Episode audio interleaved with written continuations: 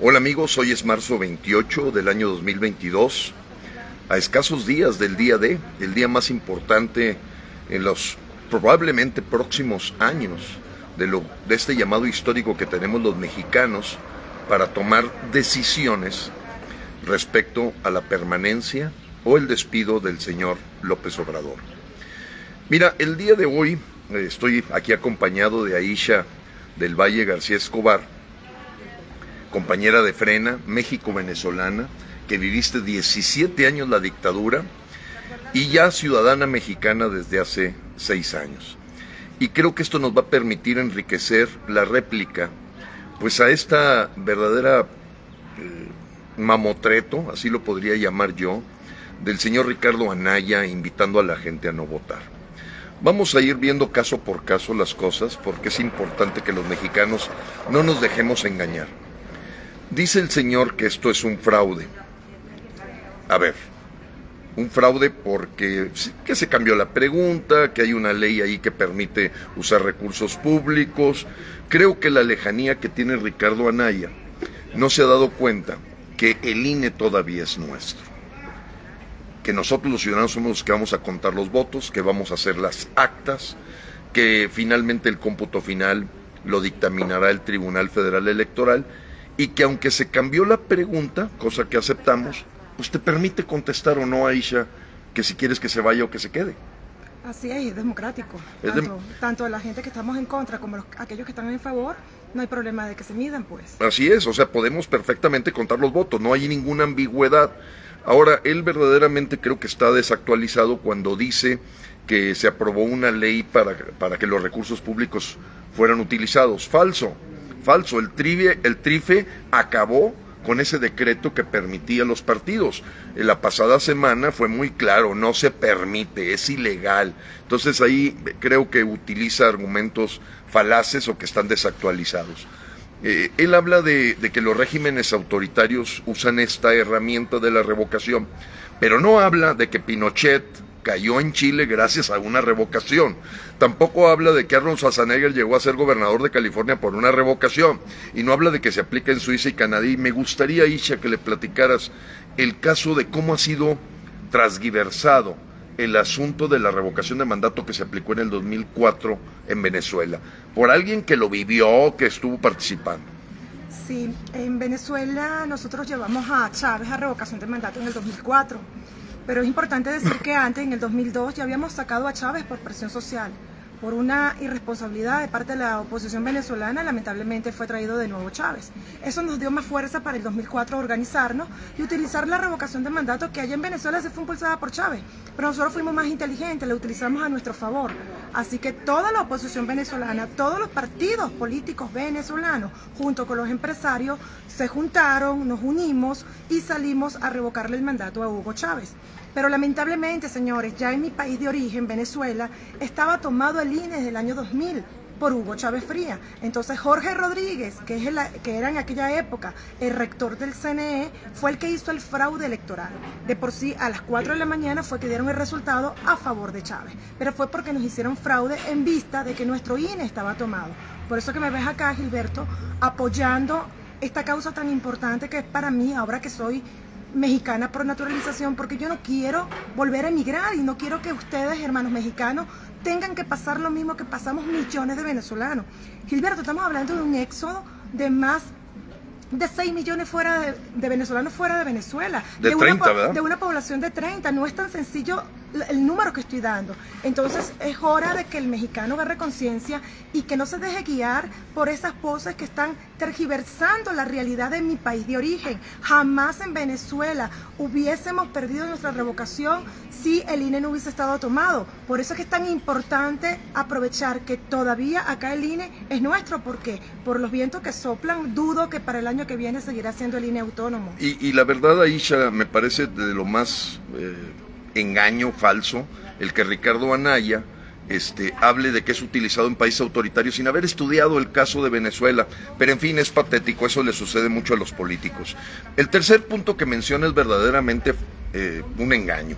Él dice que si se logra la vinculación del 40% va a dar pie a que haya una reelección o una ampliación de mandato.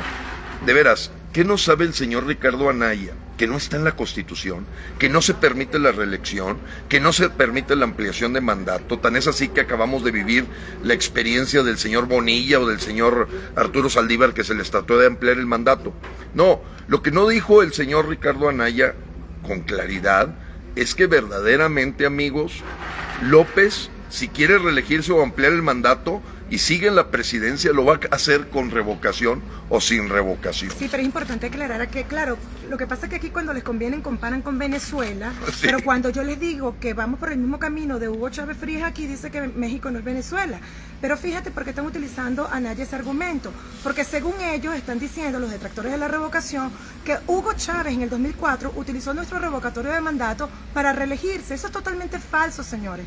Ya en Venezuela existía la reelección y la ampliación de mandato en efecto la hizo Chávez. Pero en el año 99, cuando cambió la constitución, tuvo que haber tuvo que haber hecho un referéndum, que en efecto lo hizo Chávez en el 99, para cambiar la constitución, pero no tiene nada que ver con el revocatorio de 2004, que era para sacar a Chávez del poder. Fíjate que yo tenía buena impresión de Ricardo Anaya, me parecía un buen muchacho, pero ahora yo creo que está acabando su, su tumba política porque no puedes mentirle a los mexicanos, no se vale que les mientas.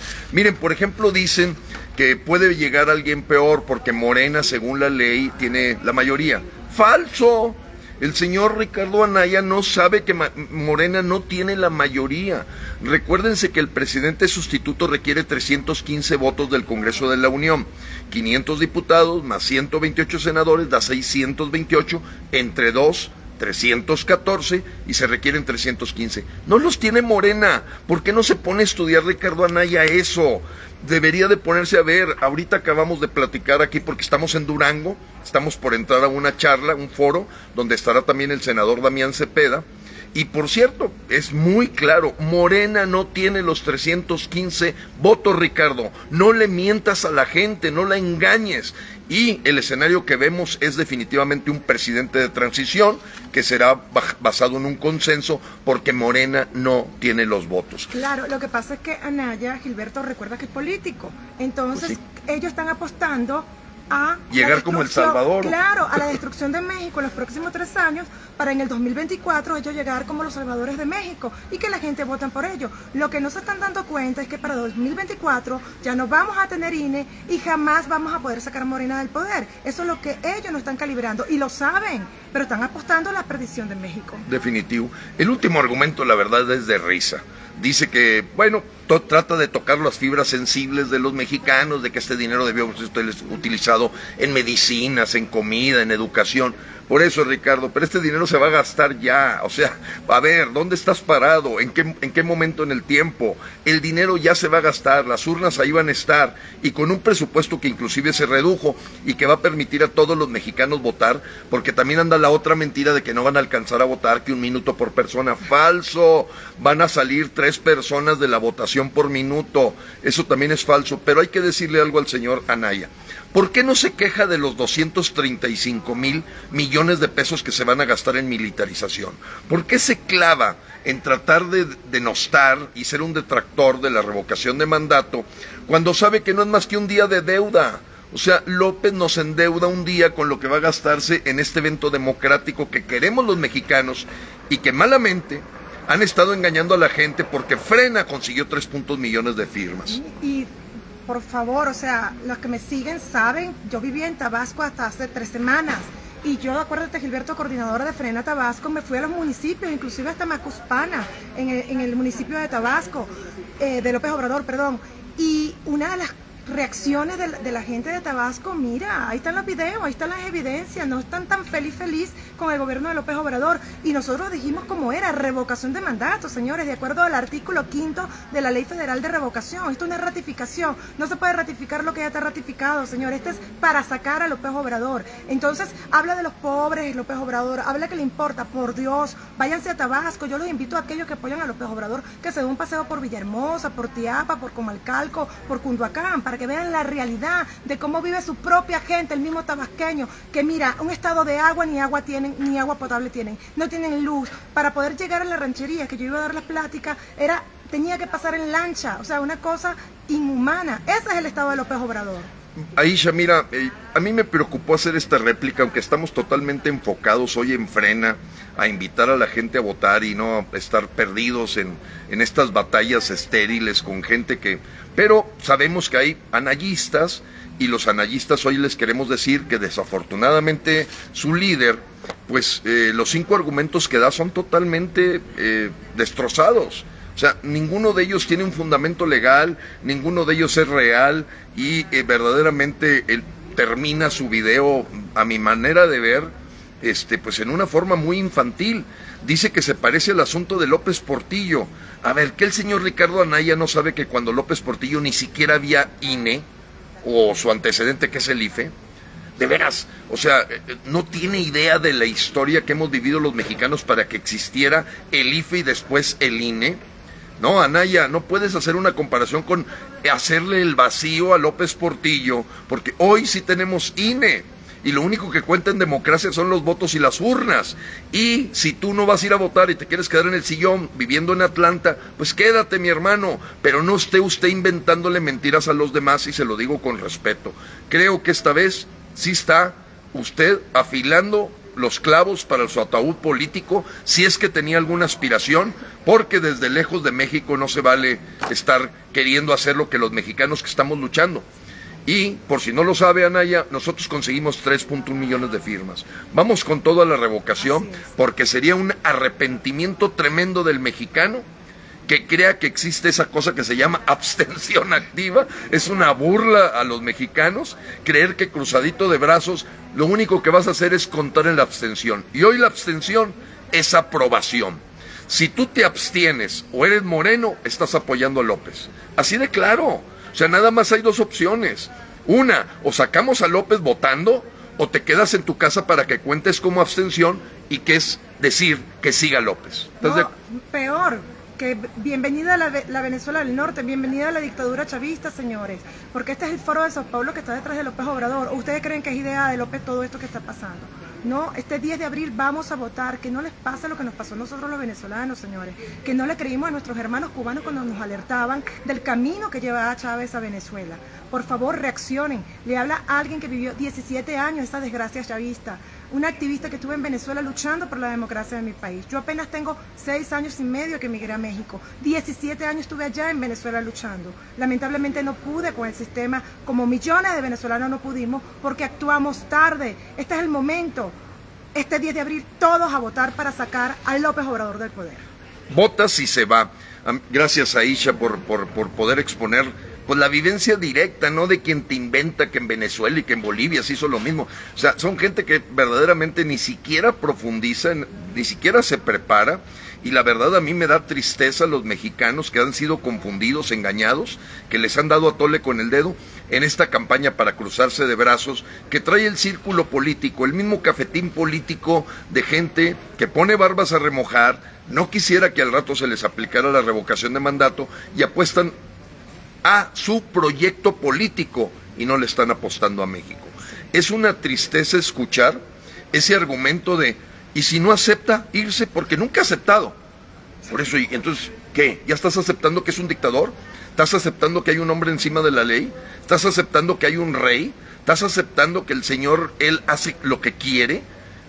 Me parece de verdad bastante, bastante súbdito este pensamiento esclavo de Ricardo Anaya, de que porque el Señor no va a aceptar, por lo tanto yo no voy a votar.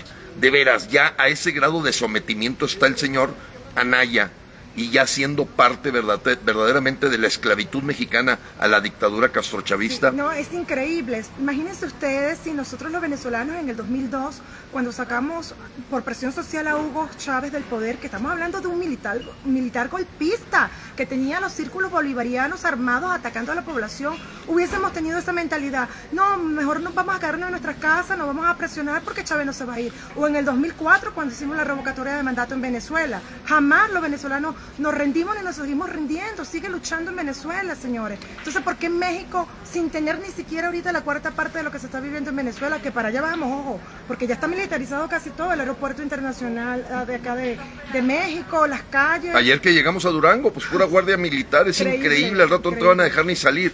Amigos, está muy claro, creo que hacerle caso a los políticos ya sé lo que ya sabemos lo que nos ha pasado a los mexicanos. Hoy verdaderamente la era ciudadana donde tú lo que tienes que escuchar es la opinión de los ciudadanos, no la opinión de la gente que siempre ha vivido el sistema y que tienen apuestas que yo le llamo de tipo buitre, de decir esperamos que todavía decaiga más México para que nosotros aparezcamos como el Mesías prometido para el 2024, cuando no estamos seguros de que vaya a haber 2024 con un INE todavía respaldado por los ciudadanos. Amigo, estás dando un puntillazo al INE si no participas este 10 de abril. Te invitamos a que vayas con todo y dejemos de escuchar estas voces que verdaderamente son una minoría política desorientada. Dios te bendiga y Dios bendiga a México. Gracias.